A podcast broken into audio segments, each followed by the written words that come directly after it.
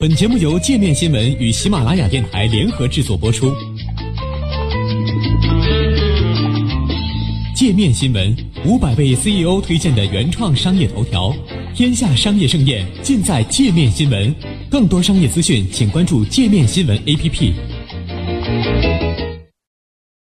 国际油价大跌，欧佩克欲进一步减产，俄罗斯反对。受新型冠状病毒疫情影响，国际原油价格近期大跌。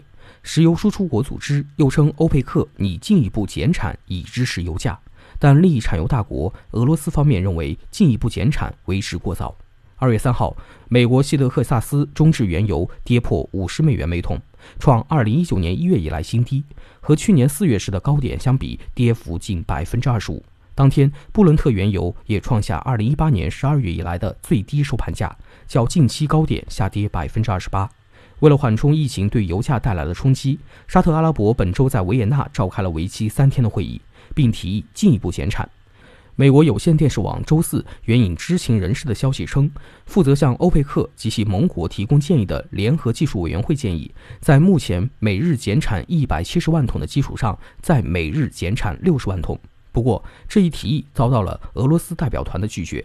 俄罗斯能源部长亚历山大·诺瓦克表示，现在评估疫情对全球石油需求的影响还为时尚早。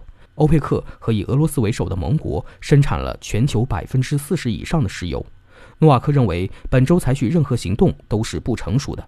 路透社援引消息人士称，俄罗斯方面更倾向于延长现有减产协议，而非扩大减产。当前的减产协议将在三月底到期。经过三天讨论。技术委员会同意向欧佩克与伙伴国部长级会议提出扩大并延长减产协议的建议。不过，欧佩克与伙伴国是否将把原定于三月初举行的部长级会议提前，目前尚不确定。通常来说，减产决定必须由部长级会议作出。中国是全球最大的原油进口国，同时也是全球经济增长的重要引擎。疫情爆发以来，航空业受损严重。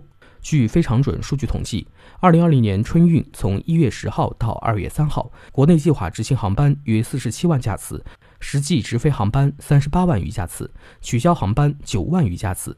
从取消航班情况来看，二月开始每日取消航班均在一万架次以上。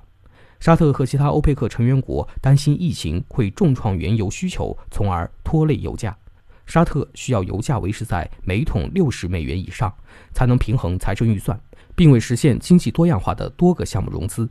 据美国全国广播公司财经频道 CNBC 报道，普世能源资讯预计，在最好的情况下，二月石油需求将骤降每日一百五十万桶。如果发生最糟糕的情况，那么该月的石油需求将暴跌每日四百万桶。新华社则援引瑞银集团研究报告指出，疫情导致的原油需求减少，可能被欧佩克与伙伴国的减产抵消。因此，油价在今后几个月将迎来反弹。预计布伦特原油期货价格到六月底将达每桶六十二美元水平。